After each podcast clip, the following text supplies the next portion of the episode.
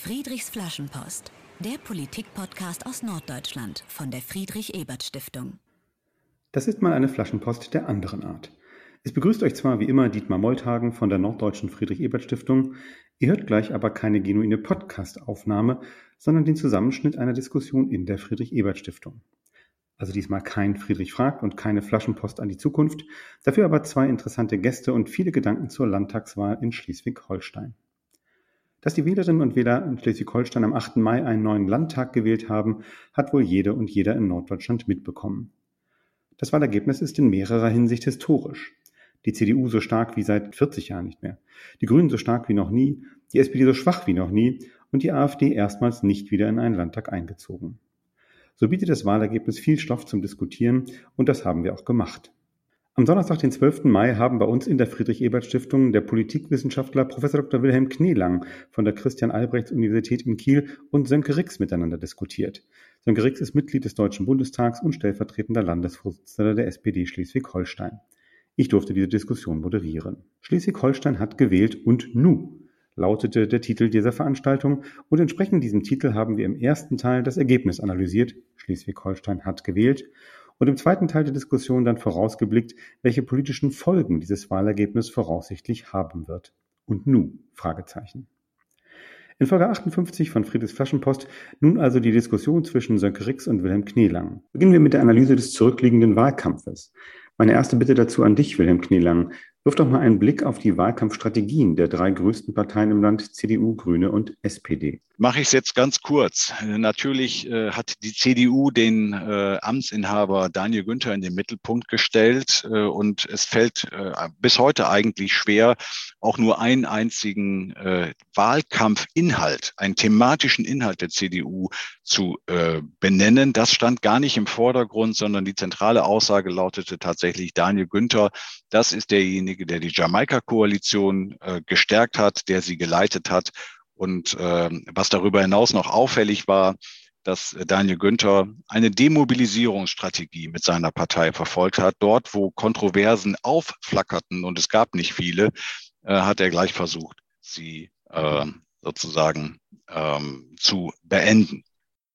Die Grünen ähm, eine Regierungspartei der Mitte. Und das sicherlich ein großes Problem äh, für die SPD gewesen, dass nämlich auf der einen Seite ähm, die Grünen einen Regierungskurs auch gerade in der letzten Phase des Wahlkampfes immer stärker verteidigt haben, damit auch viele Argumente, die die SPD vorgetragen hat, de facto entkräftet haben und auf der anderen Seite aber ja mit einer eigenen Kandidatin für das Ministerpräsidentinnenamt, nämlich mit Frau Heinold angetreten sind. Das war eine schwierige Position, die äh, dann zwar auch zu einem besseren Ergebnis geführt hat als im Jahr 2017, aber glaube ich auch die Grenzen die die Grünen gegenwärtig unter den Bedingungen einer Jamaika-Koalition hier im Land haben, dann auch mit ähm, befeuert haben. Ich muss mich kurz fassen. Die SPD.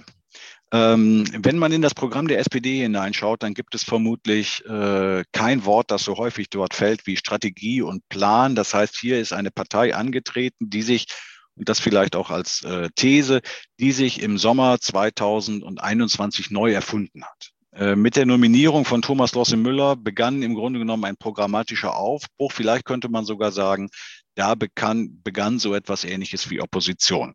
Denn vorher war die SPD nicht aus meiner Sicht äh, also er erkennbar gewesen mit einem klaren Profil als die Partei, die die Jamaika-Koalition ablösen. Danke. Und wie blickst du auf den Wahlkampf selbst und die Aktivitäten der Parteien in Schleswig-Holstein? War überhaupt irgendwas im Wahlkampf? Ähm, was man sagen muss, ist, dass die Ampelkoalition, und das war, glaube ich, eine Kalkulation, äh, insbesondere der SPD, in keiner Weise gestrahlt hat. Ich weiß nicht ganz genau, ob die Ampel in Berlin und insbesondere auch die Rolle von Olaf Scholz, ob das der SPD geschadet hat, aber genutzt hat es hier auf jeden Fall nicht. Die Ukraine-Krise hat die Logik der ganzen Diskussion verändert. Insbesondere sind Dinge, die vorher noch als kontrovers oder zumindest diskussionswürdig gelten konnten, sind de facto eigentlich zu Konsensthemen geworden. Insbesondere alles, was mit Energiepolitik zu tun hat, das war dann plötzlich etwas, was man tun muss und wo das spielte aber eine wichtige Rolle in der äh, in der Programmatik der SPD, äh, wo man glaube ich versucht hatte so ein bisschen zu sagen, wir wollen das, was der Bund vorgibt, hier in Schleswig-Holstein umsetzen. Äh, das ist quasi in den Konsensbereich hineingegangen. Dort äh, sozusagen konnte man sich kaum noch positionieren. Ja, die Wahlkampfstrategien, die bei der CDU von vornherein stark auf Daniel Günther zugespitzt waren, das hat sich jetzt als noch vorteilhafter herausgestellt und ein äh, dann ja auch weithin unbekannter Kandidat der SPD, der zudem ja noch auf Themen gesetzt hat, das ist dann immer schwieriger geworden. Und äh, Losse Müller allein zu Haus, das vielleicht als eine zugespitzte These zu dem, was wir am Ende erlebt haben, nämlich äh, Losse Müller äh, als Spitzenkandidat der SPD, der einfach überhaupt keine Antwort darauf geben konnte, mit wem er denn eine Regierung bilden will, weil da war ja niemand. Welche Themen waren eigentlich wichtig in diesem Wahlkampf, wenn Themen überhaupt eine Rolle gespielt haben? Dann sieht man, dass Klima- und Energieversorgung eine besondere Rolle gespielt haben. Und das aus meiner Sicht ein Bereich, wo ähm, wir eigentlich keine ernsthafte Auseinandersetzung gehabt haben. Bei den Parteikompetenzen kann man auch sehen, dass die CDU, das ist übrigens ganz interessant, eigentlich nicht als wesentlich kompetenter eingeschätzt wurde als vor fünf Jahren, aber die SPD ist total abgerauscht. Und ähm, die Grünen konnten nur im Bereich der Klima- und Umweltpolitik mit der CDU mithalten, in allen anderen Bereichen aber nicht. Wenn du es zusammenfassen musst, Wilhelm Knielang, was waren die wichtigsten Faktoren, die den Wahlausgang erklären? Die Ursachen des Ergebnisses liegen aus meiner Sicht in Schleswig-Holstein und ich kann das Ergebnis ohne Daniel Günther seine äh, Zustimmungswerte nicht erklären. Dementsprechend ähm, kann ich eigentlich auch keiner Partei, auch der SPD, nicht raten, das zu äh, kopieren. Denn äh, das liegt tatsächlich auch an den Personen und es liegt an der Tatsache, dass Jamaika als Bündnis politische Kontroversen de facto entpolitisiert hat, beziehungsweise abgeflacht hat, machen, sagen wir es mal so. Personalisierung würde ich deshalb ganz vorsichtig sagen, kann der Partei des Amtsinhabers nutzen, muss aber keineswegs zwangsläufig so sein. Ein Themenwahlkampf, den die SPD versucht hat, bedarf der Kontroverse, die es aber tatsächlich nicht gab. Ich habe den Allparteienkonsens in der Energiepolitik angesprochen. Gleichzeitig sind ja wichtige Themen, die damit zu äh, tun haben, nämlich äh, wie genau wird es denn jetzt sein oder das, was wir jetzt nach der Wahl leider erst haben, nämlich die Auseinandersetzung über, über Raum und Windenergie, äh, das hat ja kaum eine Rolle gespielt. Äh, ebenso, glaube ich, wird interessant sein, wie man auf explodierende Energiekosten, die Zumutbarkeit möglicher Einschränkungen in der Zukunft und so weiter ähm, eingehen wird. Der Jamaika-Wahlkampf hat zu einer Form von Demobilisierung geführt und Vertrauen in das Spitzenpersonal war bei dieser Wahl offensichtlich eine Schlüsselressource. Lieber Sönke Rix, nehmen wir dich mit in die Diskussion hinein. Was sind eigentlich jetzt äh, mit ein paar Tagen Abstand äh, aus, aus deiner Sicht so die, die entscheidenden Faktoren, die jetzt mit so zwei, drei Tagen drüber schlafen, äh, neben diesem äh, wahnsinnig hohen Personenfaktor Daniel Günther für dich das Wahlergebnis erklären? Ja, vielen Dank zunächst mal für die Einladung und äh, freue mich, wenn wir jetzt hier noch eine Stunde miteinander auch äh, gemeinsam das Wahlergebnis und vor allem Schlussfolgerungen und äh, ein bisschen in die Analyse gehen auch äh, diskutieren. Also ähm, als erstes glaube ich, ist die Popularität des Ministerpräsidenten eine, wie ich finde, und da hoffe ich manchmal schon auf wissenschaftlichen Rat, die, die, die so kaum zu greifen ist, so richtig. Also dass Ministerpräsidenten grundsätzlich erstmal einen Amtsbonus haben, eher die letzten Landtagswahlen ja gezeigt haben, dass man dann auch gerade, wenn wenn man es eindeutiger haben will, man sich zum Ministerpräsidenten oder zur Ministerpräsidentin orientiert. Mecklenburg-Vorpommern hat das gezeigt, Haseloff, den wir ja eigentlich nicht als großartig populär, aber dann auch in der Zuspitzung nachher bei Koalitionsfragen und so weiter dass das so massiv, in so einer Massivität hier in Schleswig-Holstein auftaucht, ähm, da, da bin ich noch nicht so richtig dabei. Und das wundert mich noch ein bisschen, also nicht die grundsätzliche, aber dass es diese Massivität so gibt. Und da versuche ich immer noch dahinter zu kommen. Und ich würde auch davor warnen, das versuchen zu kopieren. Aber was man natürlich dann umgekehrt sagen kann, äh, dass wir als Wahlkämpfen der SPD wahrscheinlich in der Vorbereitung genau diesen Punkt total unterschätzt haben und geglaubt haben, man könnte gegen einen, einen, also man ja schon weiß, sie werden absolut einen Personalwahlkampf machen, dass man dann mit einem ausführlichen, inhaltlichen, breit aufgestellten äh, Themenwahlkampf kommen kann. Und äh, vielleicht war das einfach zu sehr gedacht, die Alternative können wir nicht aufbauen, an die Popularität kommen wir mit niemandem ran, dann müssen wir in der inhaltlichen Breite da kommen, weil da sind die blank. Da haben sie keine Gemeinsamkeiten, sie haben, sie haben nicht viel erreicht. Und das ist aber trotzdem am Ende gescheitert. Ich glaube auch in Teilen, weil es zu breit aufgestellt war in der inhaltlichen Auseinandersetzung, vielleicht nicht pointiert genug auf die Dinge, wo wir auch ein bisschen Spaltpilz in Jamaika bringen konnten und eigene Identität kriegen konnten. Das, glaube ich, äh, wäre vielleicht ein Punkt, den ich auch ein bisschen mitnehme aus dem, was gekommen ist.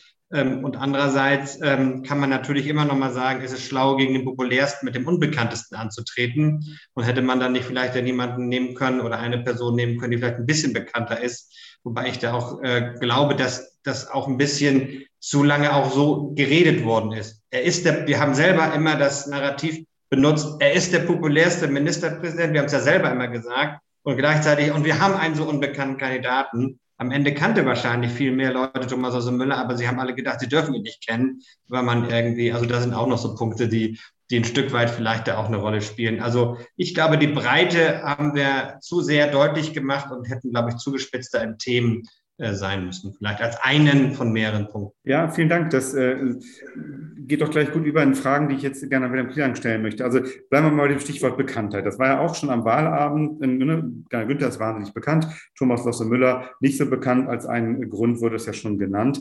Auf der anderen Seite, wenn man diesen, diesen Bekanntheitsranking zum Beispiel bei ARD Deutschland trennt, war ja äh, angenehmerweise für die Statistiker Monika Heinold auch immer mit drin als Spitzenkandidatin der Grünen, die immerhin zehn Jahre Finanzministerin, stellvertretende Ministerpräsidentin ist ist, die war jetzt ja auch äh, gar nicht so wahnsinnig bekannt. Und äh, du hast gesagt, äh, Wilhelm, äh, sozusagen Landespolitik ist ja für die meisten Menschen eher so ein Grundrauschen und jetzt nicht so äh, interessant oder nicht so be im Bewusstsein, sagen wir mal so, wie, wie Bundespolitik. Also kann eigentlich äh, als Oppositionspartei äh, oder eben auch als kleinerer Regierungspartner, kann man da eigentlich äh, Bekanntheit in dem Maße aufbauen und diesbezüglich einen amtierenden Ministerpräsidenten äh, angreifen oder ist das sowieso utopisch. Und vielleicht eine zweite Frage zu dem, was Sönke Rix gesagt hat, ähm, weil es Stichwort Themenwahlkampf. Das bringt mich nochmal zu einer Frage. Du hast diese Folie eingeblendet mit den Parteikompetenzen. Ähm, du hast gesagt, ähm, die CDU hat eigentlich gar nicht gewonnen besonders, aber die SPD hat jetzt deutlich verloren. Nur ist ja aber ein entscheidender Unterschied, äh, also hat deutlich verloren, Parteikompetenzen im Vergleich zu 2017. Damals kam die SPD ja aus einer fünfjährigen Regierungszeit. Ähm, und äh, also ist es nicht normal, dass eine Partei, wenn sie von der Regierung in die Opposition wechselt, dass dann auch Parteikompetenzen, äh, zugeschriebene Parteikompetenzen sind es ja, runtergehen, weil die SPD konnte in Schleswig-Holstein jetzt ja auch gar nicht äh, beweisen aus der Opposition, wie kompetent sie in Bildungspolitik oder wo auch immer gewesen ist. Vielleicht die zwei Fragen an dich, Wilhelm. Ja, also erste Frage, kann man eine Person eigentlich bekannt machen? Beziehungsweise ist es möglich, einen Amtsinhaber oder eine Amtsinhaberin äh, herauszufordern über die persönliche Schiene? Ja, also was wir wissen ist, es gibt eine sehr, sehr hohe Wahrscheinlichkeit, dass die Person, die bereits im Amt ist, auch nach der Wahl weiterhin im Amt bleibt. Insbesondere natürlich, wenn sie wieder antritt. Eine andere Situation, das kommt aber relativ selten vor, das ist eine komplette Neusituation. Bei der Bundestagswahl war es ja beispielsweise so. Da war ja die Amtsinhaberin nicht nochmal angetreten. Ich teile bei die, die bei dir so ein bisschen deutlich werdende Skepsis. Ist es denn wirklich nur die Bekanntheit insofern, als dass es natürlich nicht nur darauf ankommt, ob man bekannt ist, ob die Leute einen kennen, sondern das Ganze muss natürlich verbunden sein mit so etwas wie Kompetenzvermutung, mit, auch mit Vertrauen. So, bei Thomas Losse Müller würde ich jetzt allerdings den Punkt machen, dass er natürlich im Vergleich auch zu anderen Herausforderern ein unbekannterer Kandidat war. Das kann man, äh, glaube ich, schon sagen. Und dann ist natürlich die Frage, wie kann man überhaupt eine Person bekannt machen? Ich glaube, dass die äh, SPD-Wahlkampagne mit spezifischen Problemen zu kämpfen hatte, denn dort, als sich Thomas Losse Müller bekannt machen sollte, war eigentlich ein bisschen wieder erwarten, glaube ich, oder zumindest hat man nicht so damit gerechnet, stand noch Corona ganz stark im Vordergrund. Es war sehr eingeschränkt, überhaupt Veranstaltungen zu machen, die ihn hätte bekannt machen können. Und auch im Winter, wir haben uns, haben das ja alle erlebt, da haben die Leute sich in erster Linie darüber Gedanken gemacht, wie man sich nicht infizieren kann, ob man jetzt doch und so weiter und so fort. Ich glaube, dass da ja eigentlich schon eine Auseinandersetzung hätte passieren müssen. Also im Januar, ich kann mich gut daran erinnern, weil ich das auch mit Studierenden verfolgt habe, Thomas Losse Müller hat fast im Tagesrhythmus Themen angeschnitten und die Medien sind aus meiner Sicht eigentlich auch ganz gut darauf eingestiegen. Er hat immer wieder Vorschläge unterbreitet, aber Mag sein, Sönke Rick sagt, das waren vielleicht einfach zu viele. Das war so ein Feuerwerk von, von Themen, äh, wo eine klare Fokussierung gefehlt hat. Das äh, kann man, glaube ich, tatsächlich mal bedenken. Letztendlich ist es aber so, dass Personen natürlich über Themen bekannt werden und nicht durch persönliche Bekanntschaften, weil die allerwenigsten Leute treffen äh, einen Spitzenkandidaten tatsächlich persönlich, sondern sie wissen über die Äußerungen des Spitzenpersonals, was will die Partei eigentlich. So, und von daher äh, wäre mein Vorschlag in die Richtung der SPD, wenn man darüber nachdenkt, wie ist eigentlich die komplette Kampagne gelaufen? Ich würde nicht wie die Nominierung erst im Sommer anfangen weil der Sommer war tatsächlich ein bisschen von 0 auf 100. Äh, die Öffentlichkeit kannte Thomas Losse Müller gar nicht. Und die Freaks, wie ich sie immer bezeichne, die sich für Landespolitik interessieren, die haben gesagt, Mensch nochmal, das sind ja richtig gute Argumente, die der Mann vorträgt. Selbst wenn man vielleicht nicht im Einzelnen seiner Ansicht war, aber da ist jemand aufgetreten, der hatte Kompetenz, der hatte Ideen und der hatte einen Plan. Aber das war tatsächlich wie eine Art von Neuerfindung, weil noch kurz vorher konnten, glaube ich, viele Leute, die traditionell der SPD durchaus anhängen, sich die Frage stellen, warum soll ich diese Partei überhaupt wählen? Und ich gebe sofort zu, dass das auch extrem schwierig war, in der Corona-Zeit einen Oppositionskurs zu machen. Aber äh, ich würde das einfach nur feststellen, dass äh, diese Hypothek einfach da war, äh, mit der dann die SPD in den Wahlkampf eingezogen ist.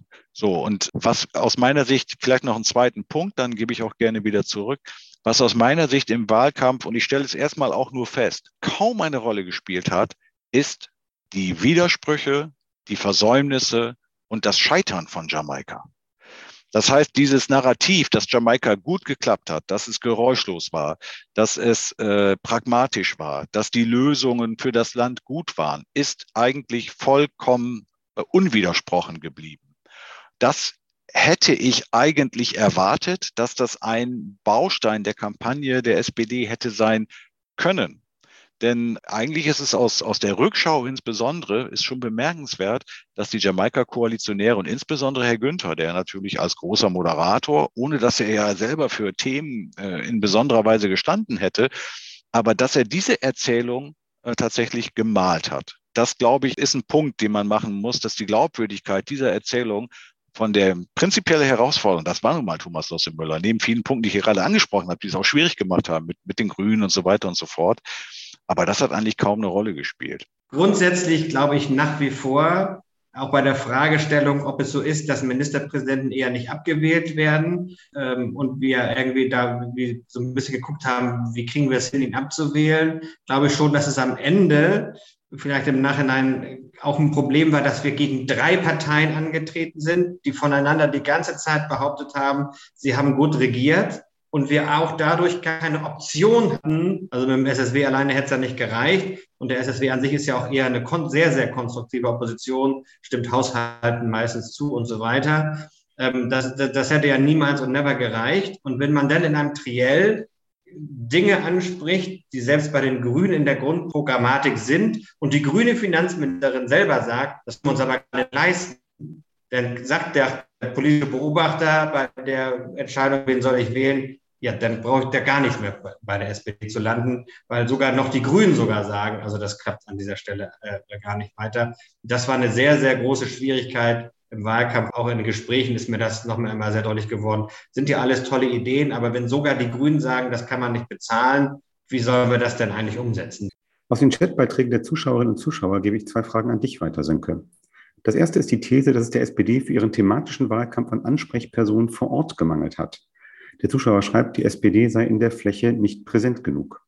Die zweite, dazu passende Frage lautet, welche Rolle in eurer Wahlanalyse spielt, dass die SPD kein einziges Direktmandat gewonnen hat? 2017 waren es ja immerhin noch zehn. Ich bin noch nicht ganz tief in die Analyse der einzelnen Wahlkreise eingestiegen, habe aber ein paar Beobachtungen gemacht und die jetzt mit Ergebnissen verglichen ähm, und bin da auch schon auf Dinge gestoßen, wo zum Beispiel von dem Union-Kandidaten im Wahlkreis so gut wie kein eigener aktiver Wahlkampf betrieben worden ist. Keine Tür-zu-Tür-Kampagne, keine übermäßigen Plakate, keine Veranstaltungsformate auf den Kandidaten vor Ort bezogen, nicht auffällig in irgendeiner Art und Weise, sondern völlig alles auch selbst mit Daniel Günther nochmal weiter plakatiert. Highlight ist, Daniel Günther kommt den Wahlkreis. Während der SPD-Kandidat wirklich in einem Riesenkampagne Tür-zu-Tür-Wahlkampf gemacht hat, wirklich an so vielen Haustüren geklingelt hat, wie kaum einer im Wahlkampf. Und trotzdem hat es sich nicht auf das Ergebnis irgendwie besonders ausgewirkt. Nur im Wahlkampf.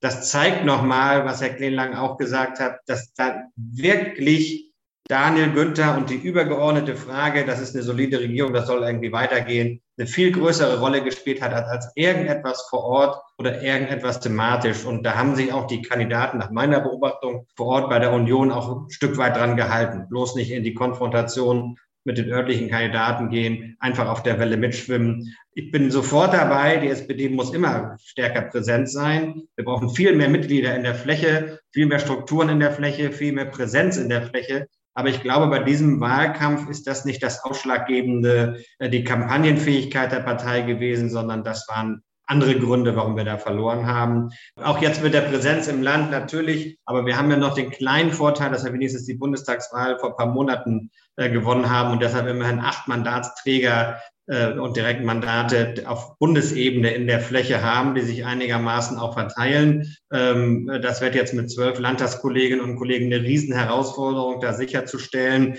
dass Mandatsträger jetzt egal welcher Ebene trotzdem vor Ort auch eine Präsenz zeigen und ansprechbar sind. Das muss ähm, ganz stark auch durch andere Methoden versucht werden aufzuarbeiten. Aber das ist der zweite Schritt vor dem ersten, sage ich jetzt mal so. Ähm, aber wir wissen, dass das die größte Herausforderung wäre. Zu klein war die SPD-Fraktion noch nie. Wilhelm Kielan, wir haben jetzt ein paar Mal gesagt, Mensch, Jamaika war ja so populär und die, die haben auch gut zusammengehalten und das war eben auch schwierig für die SPD, ähm, da dagegen anzukommen. Wenn man jetzt aufs Ergebnis guckt, haben ja aber nur zwei der drei Jamaika-Parteien gewonnen. Die FDP hat ja auch sogar ordentlich, ehrlich gesagt, äh, verloren, waren sicherlich jetzt auch nicht äh, so happy mit dem Ergebnis. Äh, wie erklärst du eigentlich äh, dieses äh, schwache Abschneiden ähm, der FDP, wenn doch bei Jamaika immer eitel Sonnenschein überall war?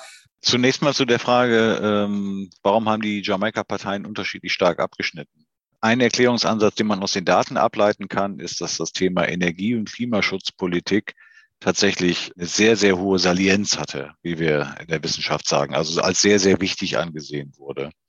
Äh, zweiter Punkt, den man auch aus den Daten ableiten kann, die Grünen sind eigentlich die einzige Partei, die über Robert Habeck so etwas Ähnliches wie ein Bundeswind mit sich nehmen konnten. Also der kam tatsächlich von hinten. Ob er bei den anderen Parteien von vorne kam, das kann man nochmal äh, diskutieren, aber er kam jedenfalls, also Rückenwind gab es in der SPD tatsächlich nicht. Und hinzu kommt, dass die FDP, das muss man ja auch sagen, vor fünf Jahren deswegen so herausragend gut abgeschnitten hat, weil sie mit einer Person äh, in den Wahlkampf gegangen äh, ist, die äh, dann ja auch erkennbar eigentlich in der Landespolitik gar keine Rolle mehr spielen wollte, nämlich mit Wolfgang Kubicki. Und die äh, beiden Spitzenpersonen, die jetzt an den Start gegangen sind, hatten erkennbar Schwierigkeiten, sozusagen ihren eigenen Raum zu markieren neben Daniel Günther. Muss man ja auch sagen, dass CDU und FDP in den inhaltlichen Punkten wenig auseinanderliegen. Also insbesondere in dem Bereich der Wirtschafts- und Sozialpolitik, da liegen, äh, liegt die FDP, das, das kann man mehr oder weniger aufeinanderlegen.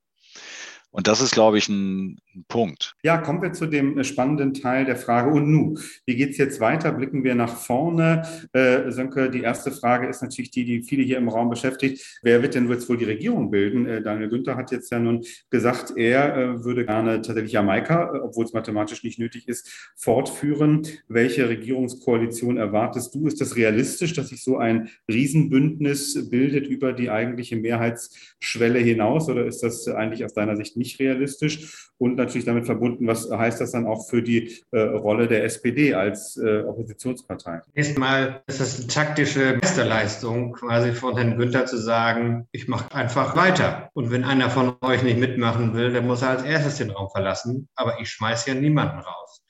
Das so durchzuziehen, das ist schon schlau an der Stelle.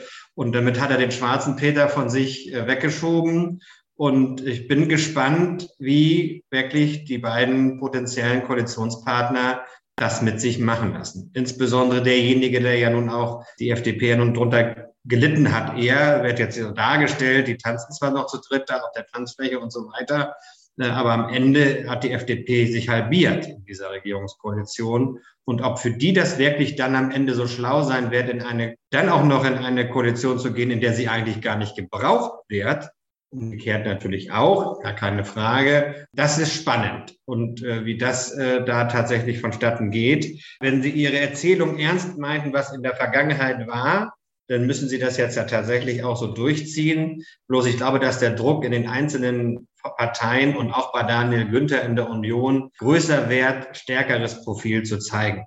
Eine Partei, die über 40 Prozent geholt hat, will sich nicht mehr damit rausreden müssen, ich sage jetzt mal auch ins eigene Klientel hinein, Richtung Landwirtschaft und so weiter. Tut uns leid, ist in dieser Koalition nicht möglich. Und äh, ein Ministerpräsident, der eine Fraktion von dieser Größe hinter sich hat, darf auch nicht zu oft sagen, haben wir uns einfach nicht darauf geeinigt, machen wir dann, wenn wir andere Mehrheiten haben. Ich glaube, das wird nicht, hoffe ich auch nicht, dass es so lange durchhalten werden ähm, und bin sehr gespannt, ob die sich darauf einlassen. Ich halte das auch für die Demokratie für ein fatales Zeichen, am Ende sogar eine Situation zu haben, wo selbst, also ich kenne mich jetzt nicht total aus im Parlamentsrechten, aber äh, dass es sogar noch schwierig wird, Mehrheiten für gewisse äh, parlamentarische Oppositionsrechte zu bekommen, wenn dann nur die SPD mit SSW ähm, dann in der Opposition ist. Wobei ich sagte, SSW ist auch immer was anderes. Wenn die ihren Teil im Haushalt haben, ihre dänische Minderheit, dann, dann stimmen sie auch zu. Das meine ich nicht despektierlich, das ist auch ihre Aufgabe mit ein Stück weit. Ähm, deshalb ist es eine andere Oppositions, wäre es eine andere Oppositionskraft an dieser Stelle. Das halte ich für wirklich sehr schwierig. Die GroKo in Berlin hat so oft gezeigt, dass das äh, wirklich eher nicht hilfreich ist. Und ich glaube, dann wären solche Dinge wie AfD beim nächsten Mal äh, wieder drin oder nicht drin, könnte man sich vielleicht nochmal anders stellen, weil da eine andere, ähm, vielleicht auch Stärkung, vielleicht auch am Rande äh, dann auch stattfinden wird. Ich kenne die drei handelnden Fraktionen noch nicht so gut, dass ich jetzt vorhersagen kann, was sie am Ende machen. Halte es aber, wie gesagt, von Daniel Günther sehr schlau, es so zu tun. Und die Grünen an sich natürlich auch dadurch, dass sie nochmal erstärkt aus dieser Wahl hervorgehen. Vielleicht haben sie sie auch mehr erwartet, aber insgesamt, weil sie auch das eines der wichtigsten Themen besetzen, glaube ich, haben für sich auch eher den höheren Anspruch, tatsächlich auch noch weiter zu regieren, ähm, als es vielleicht die FDP dann in dem Moment auch mitbekommt, wenn sie merken, sie sind wirklich fünfte Rad am Wagen, bin ich sehr gespannt drauf. Was das für die Opposition bedeutet, ähm, insbesondere für die SPD ist, wir müssen natürlich lernen aus dem, was uns jetzt in der Analyse vorliegt, zu sagen, wir müssen uns schneller aufstellen, schneller bereit sein, auch ähm, für die direkte Auseinandersetzung mit der Regierung. Äh, die Regierung selber hat beschlossen, dass Corona vorbei ist. Außerdem dürfen sie da auch nicht mehr auf Konsens äh, setzen. Ähm, und da muss es dann auch natürlich sehr schnell, müssen wir sehr schnell auf dem Platz sein. Ähm, und ich glaube auch aus Demokratie äh, Verständnissen heraus, gerade wenn es tatsächlich wieder Jamaika ist, äh, braucht es da auch starke Fraktion mit 16 Prozent zu sagen, ist eine starke Opposition, ist jetzt ein bisschen vermessen. Aber es braucht da auf jeden Fall die Opposition. Kann auch eine Chance sein, ähm, dann tatsächlich, wenn wir uns gut aufstellen, da auch eine Rolle zu spielen. Ähm, kann auch eine Chance sein, den Keil da reinzutreiben. Wird anders sein, wenn einer der potenziellen drei Partner mit uns in der Opposition ist. Das wird sich dann aber zeigen. Danke für diese erste Einschätzung. Ähm, äh, hier im Raum sind viele, die der SPD nahestehen oder auch selbst SPD-Mitglied äh, sind. Das ist bei der Friedrich-Ebert-Stiftungsveranstaltung äh, ausdrücklich nicht verboten und auch nicht überraschend.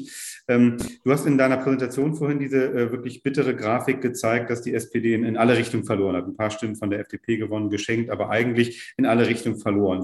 Sogar ein paar Stimmen an die AfD verloren, aber in großen Teilen eben sowohl an die CDU als auch an die Grünen. Also man könnte im klassischen alten Parteienschema sagen, die SPD SPD hat nach rechts und nach links verloren, wenn man die Grünen denn äh, noch als linke Partei äh, äh, einschätzt. Was, was folgt daraus, wenn du jetzt mal ein paar Minuten in, in die Rolle des SPD-Beraters schlüpfst? Was, was, was fängt man mit so einem Ergebnis an, dass man quasi in alle Richtungen verloren hat? Wie kann man daraus irgendwie einen Ansatz entwickeln, wie man jetzt auf dem, äh, wieder aus dem Quark kommt, sage ich mal salopp? Also erster Punkt, die Parteiidentifikation, das, was man früher die Stammwählerschaft genannt hat, die ist einfach sehr klein geworden. Und ich weiß nicht ganz genau, wie groß sie in Schleswig-Holstein ist, aber es kann durchaus sein, dass die SPD sich in der Nähe ihres absoluten Kerns befunden hat. Und äh, das ist zunächst mal eine Tatsache, die, glaube ich, ja auch für das Erschrecken gesorgt hat, dass die SPD in Schleswig-Holstein tatsächlich auf einen so niedrigen Satz fallen kann. Äh, das ist aber auch das, was man so Volatilität nennt, weil ich habe das äh, weggelassen, aber das, weil das auch viele schon oft genug gehört haben, aber dieses Wahlergebnis vom vergangenen Sonntag war ja ein Ergebnis von Rekorden in vielerlei Hinsicht. Auf die SPD bezogen, noch niemals war sie so schwach. Und ich will mal äh, etwas kritisch sagen, selbst zu Zeiten des ja auch bei vielen Menschen sehr unbeliebten Spitzenkandidaten Ralf Stegner gab es ja immerhin noch 25 Prozent bei einer Landtagswahl. So, also mit anderen Worten, da ist man jetzt im Moment deutlich drunter. Und von daher äh, macht es aus meiner Sicht Sinn, nochmal sich zu besinnen auf die Frage, welche Funktion hat die SPD eigentlich gegenwärtig? Und wenn man eine Lehre ziehen kann aus dieser Landtagswahl, dann ist es, dass wie immer die Landesregierung aussehen wird, aber die SPD als Oppositionspartei hat die Pflicht und Schuldigkeit, so steht das bei uns in den Lehrbüchern immer so ein bisschen drin, im Grunde genommen jederzeit bereit zu sein, die Regierung zu übernehmen. So, und das ist für so eine, so eine kleine Partei eine immens große, also jetzt kleine Fraktion muss man sagen, eine immens große Herausforderung. Aber äh, die SPD muss Alternative sein. So, und was ich mit einer gewissen Sorge betrachte, ist, dass diese Jamaika-Erzählung dazu führt oder führen könnte, dass die Menschen glauben, es gebe keine Unterschiede mehr zwischen den Parteien da bin ich voll und ganz einverstanden mit dem, was Sönke Rix gesagt hat. Ich kann dem eigentlich nichts hinzufügen. Ich glaube nämlich auch, dass eine funktionierende Demokratie braucht eine starke Opposition. Mein Eindruck ist ein bisschen, ich bin ja jetzt in den letzten Tagen auch viel gefragt worden von den landespolitischen Journalisten, teilweise auch über das Land hinaus. Mein Eindruck ist ein bisschen, dass in der Journalie diese Thematik durchaus angekommen ist. Und ich glaube, dass dort auch angekommen ist, und da werden wir mal gucken, wie die Debatte jetzt weiterläuft, dass viele jetzt aufwachen und sich fragen, stimmt das eigentlich, was uns Jamaika so erzählt hat in den letzten Wochen? So, deswegen habe ich auch am Wahlabend es eigentlich nicht für möglich gehalten, dass man tatsächlich versuchen könnte, Jamaika fortzusetzen. Ich glaube auch weiterhin nicht, dass es dazu kommen wird weil das aus meiner Sicht nur um den Preis der Selbstverleugnung sowohl der CDU als auch der Grünen Partei bei der FDP habe ich weniger Zweifel, mir vorzustellen, dass die am liebsten oder dass sie auch bereit wären, einen Preis zu bezahlen, einen hohen Preis, wenn sie an der Regierung beteiligt bleiben können. Aber bei den Grünen und bei der CDU müsste es eigentlich die von Sönke Rix beschriebenen äh, Tendenzen geben, dass der Druck innerhalb der Partei eigentlich zu groß wird. Das ist auch ein bisschen meine Erwartung für das, was uns bevorsteht. Aber in der Tat, Daniel Günther könnte wirklich an dem Mythos jetzt gerade basteln, dass ja nicht er dieses wunderbare Freundschaftsbündnis äh, aufgekündigt hat, sondern vielleicht die Grünen als erste die Reißleine ziehen. Das wiederum hat natürlich auch Auswirkungen auf die Oppositionsstrategie der SPD. Eigentlich kann man die erst richtig stricken, wenn klar ist, wie die Kräfteverhältnisse im Landtag sein werden. Ähm, Sönke, ist, äh, ich spiele den Ball zurück zu dir. Es gab mehrere Punkte im Chat ähm, nochmal zum Thema äh, SPD als äh, soziale Partei, als Partei der Arbeit. Ähm, da gab es ja auch äh, Kompetenzverluste, haben wir in diesen Statistiken vom Wahlabend gesehen. Jemand schreibt, äh, gerade ältere, wirtschaftlich weniger stark aufgestellte sehen sich nicht von der SPD äh, vertreten. Andere Frage war, wie kann man eigentlich bei diesen alten Brot- und Butterthemen der SPD, wie zum Beispiel Arbeitsmarkt, eigentlich jetzt wieder in Schleswig-Holstein sich verbessern. Vielleicht kannst du darauf eingehen, auf diese Gedanken. Sozialen Gerechtigkeit, da ist ja der Einfluss des Landes auch immer ein bisschen begrenzt. Trotzdem, glaube ich, hätte es Themen oder hat es Themen gegeben, die wir noch nicht äh, zugespitzter dargestellt haben. Ähm, bei, zum Beispiel bei der Frage von Mietpreisbremse, die ist von den Grünen in der Jamaika-Koalition mit abgeschafft worden. Und wir haben es nicht geschafft, das Thema Wohnungsbau, die Möglichkeiten des Landes bei Mieten äh, mit dieser Mietpreisbremse deutlich zu machen und dann auch noch deutlich zu machen, seht ihr Leute, und das machen selbst die Grünen in Jamaika mit. Also wenn ihr da den kleinen Hebel, den man im Land bewegen kann, dann müsst ihr die SPD äh, an dieser Stelle wählen. Das gleiche Thema Landesmindestlohn. Auch so eine Frage, den Bereich im öffentlichen Bereich, anständige Löhne zahlen, haben die Grünen sogar mit abgeschafft. Leute, denkt dran, Jamaika ist nicht nur das liebe Bündnis, die sich untereinander gut verstehen, sondern sie haben auch Dinge zu verantworten, die eher zum Leidwesen von vielen Menschen dann hier auch eben waren und deshalb da die Alternative darzustellen. Das haben wir nicht genug gemacht. Ich glaube, das hätte man noch besser machen können, gerade weil wir neben dem Thema Energie, wenn wir das Thema Soziales stärker, hätten wir diese Themen einfach nennen können. Wir, wir Wahlkämpfe haben es zwar immer gemacht, aber wir sind damit nicht in dieser Frage so, so deutlich durchgedrungen. Und das andere ist, es gab die Auseinandersetzung auch nicht in sehr typischen landespolitischen Themen oder gerade entscheidungspolitischen Themen, Bildungspolitik beispielsweise. Das ist ja das eigentliche große landespolitische Feld. Das hat Daniel Günther letztes Mal sehr geschickt, ziemlich kurz vom Ende der Wahl äh, mit G8, G9 nochmal zum Thema gemacht. Da ist eine Entscheidung, die ganz konkret nur im Land äh, entschieden werden kann. Sowas hat uns auch gefehlt ähm, weil das hat auch mal was Bildungsgerechtigkeit und so etwas zu tun. Solche Sachen haben uns an der Stelle auch gefehlt. Da waren wir vielleicht auch nicht mutig genug, nochmal was Eigenes auch setzen oder haben auch gedacht, die sind im Moment alle so zufrieden damit oder beziehungsweise irgendwie wollen die alle da keine großen Debatten. Also von daher ist es äh, schwierig.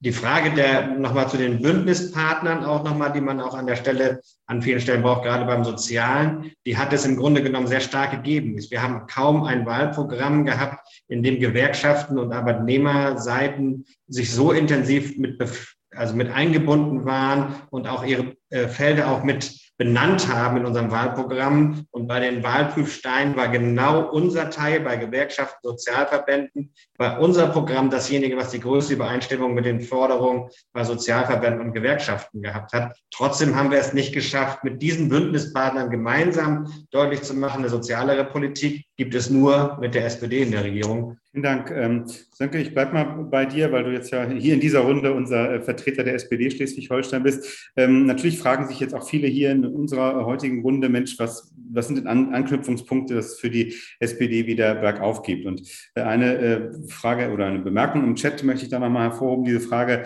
äh, sollte man sich jetzt eigentlich auf Hochburgen konzentrieren? Also zum Beispiel Lübeck und Kiel, wo man ja ziemlich viele Stimmen geholt im Vergleich bei den, äh, gerade auch bei den Erststimmen. Leider hat es nicht für Direktmandate äh, gereicht, ähm, äh, damit eben gerade diese Großstädte nicht äh, grüne, dauerhaft grüne Hochburgen werden, so wurde es, glaube ich, hier im Chat formuliert.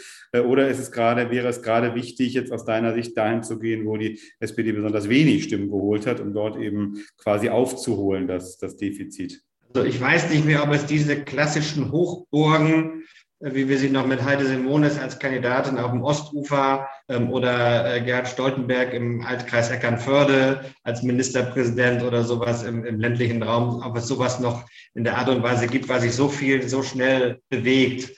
Ähm, natürlich müssen wir eher gucken, unsere Stärken zu stärken. Und das ist natürlich auch in den Hochburgen aufzupassen, dass da nicht das ist, was uns beim Bundestagswahlkampf noch gelungen ist, unsere Hochburgen wirklich auch zu holen. Kiel, Lübeck, ähm, äh, äh, in anderen Bereichen auch, äh, da auch wirklich die Stimmen zu ziehen. Ich glaube bloß, die SPD muss immer noch einen größeren Anspruch haben und mehr sein als eine reine Partei, die dann in den vier, fünf größeren Städten Mehrheiten hat, weil ich glaube, gerade auch in der Fläche in in Orten äh, da auch eine größere Präsenz zu haben oder auch da sich zu konzentrieren auf die Problematik, die es da auch gibt. Was wir ja auch versucht haben zu sagen, also wir können hier nicht mal eben alle Autos abschaffen. Das erzählen mal Menschen in Fleckebü oder in, in weiß ich nicht was. Äh, wir wollen jetzt die Autos abschaffen und jetzt alles nur mit ÖPNV. Der, die schlagen die Hände über den Kopf zusammen. Also wir dürfen nicht äh, den Anspruch aufgeben, auch breiter aufgestellt zu sein. Danke dir dafür. Wilhelm, wir, wir, wissen aus vielen Wahlanalysen, äh, auch jetzt nicht nur von dieser Schleswig-Holstein-Wahl, aus anderen, dass schon für die Frage, hat eigentlich eine Partei, die einen Ministerpräsidentenkandidaten hat, eine reale Machtoption stellt, hat die eigentlich eine reale Machtoption. Auch heute war in der Schleswig-Holstein-Zeitung zu lesen, das sei auch so ein Problem jetzt eben der, ähm, der SPD gewesen, dass man eigentlich, äh, äh, Thomas Losse Müller eigentlich keine reale denkbare Möglichkeit gab, dass der wirklich Ministerpräsident wird. Oder wir wissen es, erinnern wir uns an die Bundestagswahl 2017, für den Kanzlerkandidaten Martin Schulz ganz ähnlich war. Ähm, eigentlich gab es keine richtig realistische Variante, die man sich vorstellen konnte, dass sowas eintritt. Ich glaube, das ist ganz gut belegt aus der Politikwissenschaft, sonst widerspricht mir bitte. Wenn es denn stimmt, ähm, was heißt das für die SPD Schleswig-Holstein? Ähm, wenn man jetzt aus einem relativ ähm, niedrigen äh, Wahlniveau heraus jetzt in diese Legislaturperiode geht, Stichwort Bündnispartner suchen, Bündnispartner finden, Sönke hat es ja auch schon kurz angesprochen. Wie kann man das eigentlich anstellen, dann auch äh, in absehbarer Zeit auch wieder sozusagen eine, eine realistische Alternative wirklich auch für die Staatskanzlei äh, zu sein, welche Person auch immer das dann sein mag bei der nächsten Wahl. Ich denke, dass sehr viele Unbekannte in dieser Geschichte drinstecken. So wie man, glaube ich, den Wahlkampf des Jahres 2022 nicht kopieren kann und auch nicht anderen äh, andienen kann, als so müsst ihr das machen, dann funktioniert das.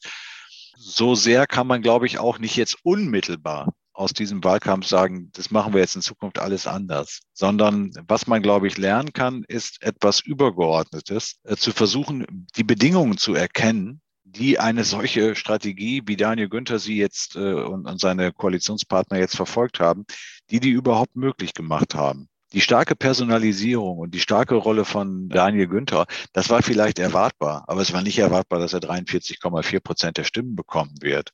Und es war auch nicht erwartbar, dass äh, wir in einer entsetzlichen internationalen Lage sind und äh, dass die Corona-Pandemie äh, es auch übrigens nicht nur die Corona-Pandemie, sondern auch die ja überaus gute Finanzausstattung des Landes Schleswig-Holstein ist dieser Regierung ja auch gestattet hat, im Grunde genommen alle Projekte, die auch nur eine der Parteien verfolgt hat, in mehr oder weniger auch zu verfolgen. Daraus würde aus meiner Sicht schließen, dass äh, eine gewisse Form der Beständigkeit und Beharrlichkeit, glaube ich, notwendig ist. Wenn es geht, sollte die SPD versuchen, ein personelles Tableau, und das muss nicht eine Person sein, aber es sollen auch nicht zehn Personen sein, äh, sozusagen zu finden, die die SPD in die Oppositionszeit jetzt führen können. Und sobald klar ist, wie die zukünftige Regierung aussieht, bin ich eigentlich relativ optimistisch, dass es für eine Opposition auch Angriffspunkte geben kann. Ich will noch mal auf das Grundrauschen zurückkommen. Das Grundrauschen, damit meine ich ja, dass ganz viele Einzelheiten, die vielen Anträge, die Anfragen, die parlamentarischen Debatten, vieles von dem, was im Landtag läuft, was die Partei an Pressemitteilungen oder die Parteien an Pressemitteilungen auf den Markt wirft, das ist äh, sehr detailliert. Aber wo ich glaube, dass Wählerinnen und Wähler schon einen Eindruck bekommen, ist die Einschätzung, die machen das eigentlich ganz gut. Oder auch, irgendwie ist es komisch. Ja, also dass man so einen Eindruck bekommt und dann vielleicht auch Interesse hat, sich etwas näher damit zu beschäftigen oder auch nicht. Aber das wäre im Grunde genommen die Herausforderung. Ich glaube, dass die letzte Periode äh, bis zum Schluss eigentlich davon geprägt war, dass viele, viele Menschen gesagt haben, läuft doch eigentlich ganz gut. Und dann auch auf der ideologischen Ebene gesehen haben, naja, wenn die Grünen auch zustimmen, dann kann es ja so schlimm nicht sein. So, und ähm, dann eben noch dieser ganze Zuckerguss, der so draufgesetzt wurde mit Freundschaft und ich meine, wann hat man das mal erlebt, ne, dass ein Ministerpräsident oder überhaupt irgendein Spitzenpolitiker nach der Wahl sagt, naja, die FDP hat nicht so profitiert, das ist auch ein bisschen unfair. Da muss man sich mal überlegen. Das ist normalerweise nicht das, was Parteivertreterinnen und Vertreter nach einer Wahl sagen, sondern sie schauen in erster Linie auf sich. Ich persönlich gehe davon aus, dass das auch wieder aufhören wird. So. Und ich glaube, dass der Druck aus der innerparteilichen Diskussion. Wir haben das alles schon gerade angesprochen. Das wird wieder stärker werden. Und in der CDU wird die Frage gestellt werden, warum können wir denn so wenig durchsetzen, wenn wir fast die absolute Mehrheit haben? Und bei den Grünen wird das äh, umgekehrt eben auch so sein. Man darf auch nicht vergessen, die grüne Landtagsfraktion, da sitzen jetzt lauter Leute aus der grünen Jugend.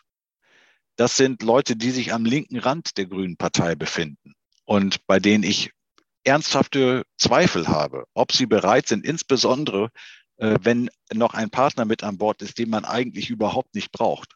Ja, dass sie dann bereit sind, Kompromisse einzugehen, die die Identität der Grünen tatsächlich auch in Frage stellen. Jedenfalls aus Sicht dieser Gruppe innerhalb der Fraktion. Also kurzum, ich glaube nicht, dass man jetzt irgendwie den entscheidenden Fehler in diesen Tagen machen kann.